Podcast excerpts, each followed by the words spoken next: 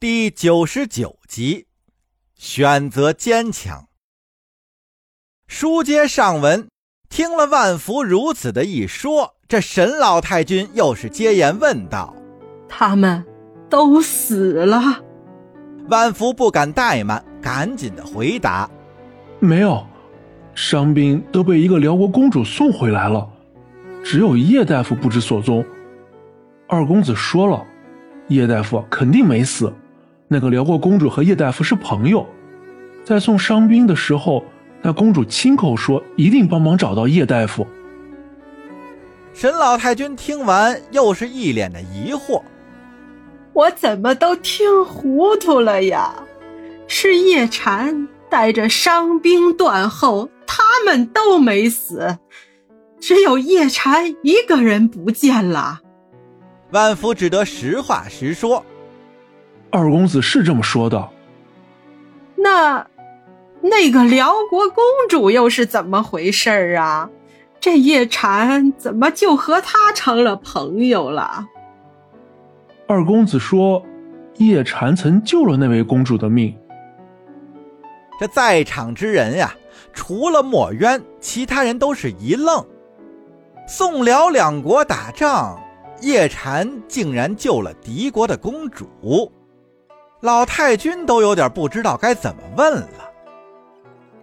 沈万达的正妻梁氏见此情形，就让万福不要着急。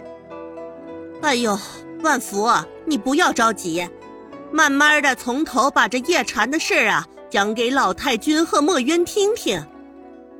万福听了梁氏的吩咐，点了点头，接言说道：“本来二公子是想让我单独讲给三小姐听的。”既然夫人吩咐，那我就在这里说了。说吧，我也很想听听。万福又想了一下，这才开言说：“二公子告诉我，叶大夫救了辽国公主的事情是在开战以前，是叶大夫去辽国刺探情报的时候半路上救的。他当时并不知道那是辽国公主。”回来后，他跟二公子和三公子都说过此事。老太君有点听明白了，他拍着手里的暖炉道：“他不知道叶禅只是个大夫啊，竟然让他去干这么危险的事儿，他就不奔着自己的闺女好。”说完之后，老太君转头看向墨渊：“墨渊呢？”这事情你可知道？墨渊忍住眼泪，冲着祖母点了点头。那你怎么不告诉奶奶呀？你不敢对你的父亲说，你告诉奶奶，奶奶来说，他凭什么这么使唤叶禅呢？先不说叶禅还没当上他女婿，就是当上了。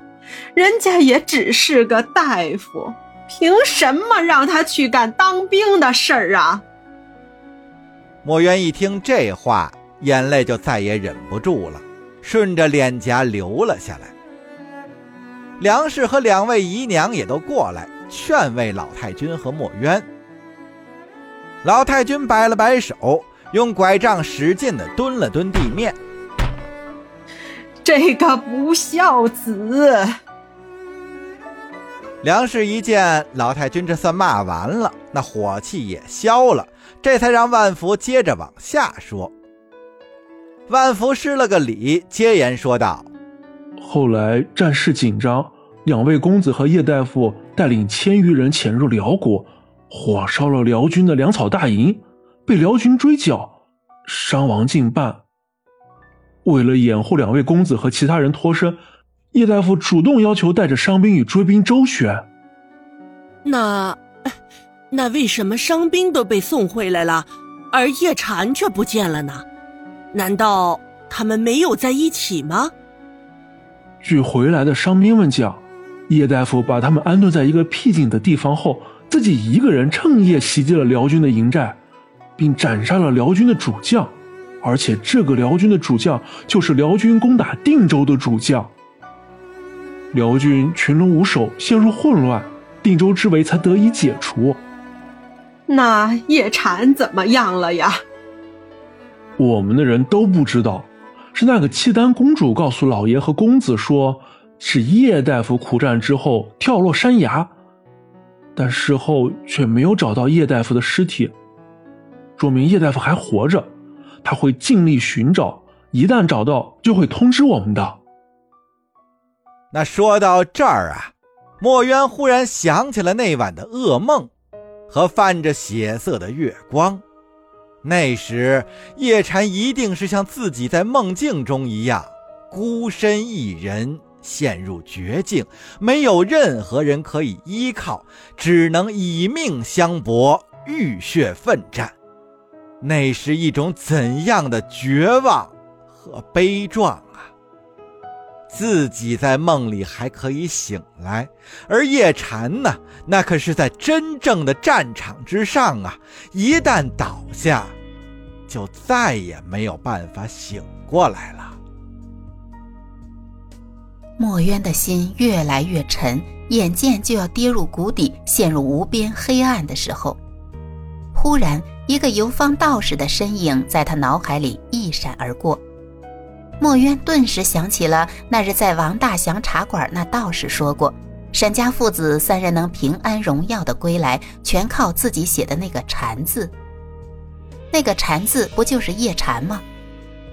因为当时自己心里只想着叶禅，所以那道士说可以测字的时候，就自然而然的写了这个禅字。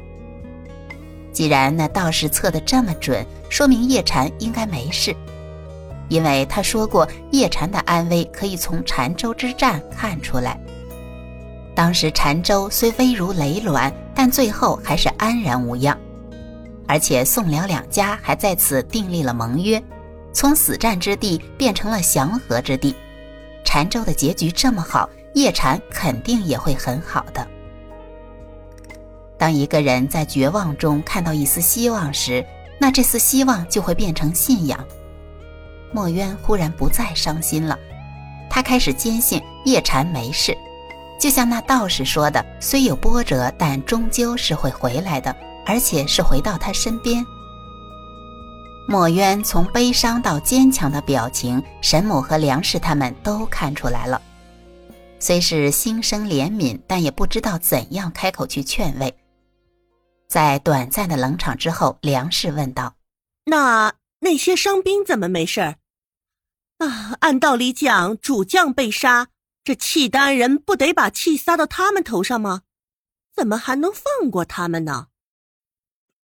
二公子说：“幸亏那位契丹公主及时赶到，不准手下伤害俘虏，所以他们才保住了性命。”老太君听了，点头道：“那契丹公主是在报答叶禅的救命之恩呐。”说完，老太君将目光转向墨渊，说道：“墨渊呐，你看，叶禅救了这么多人呢，好人一定会有好报的，他会平安回来的。”墨渊已经平复了激动的情绪，点点头道：“是的，奶奶，我也是这样想的。”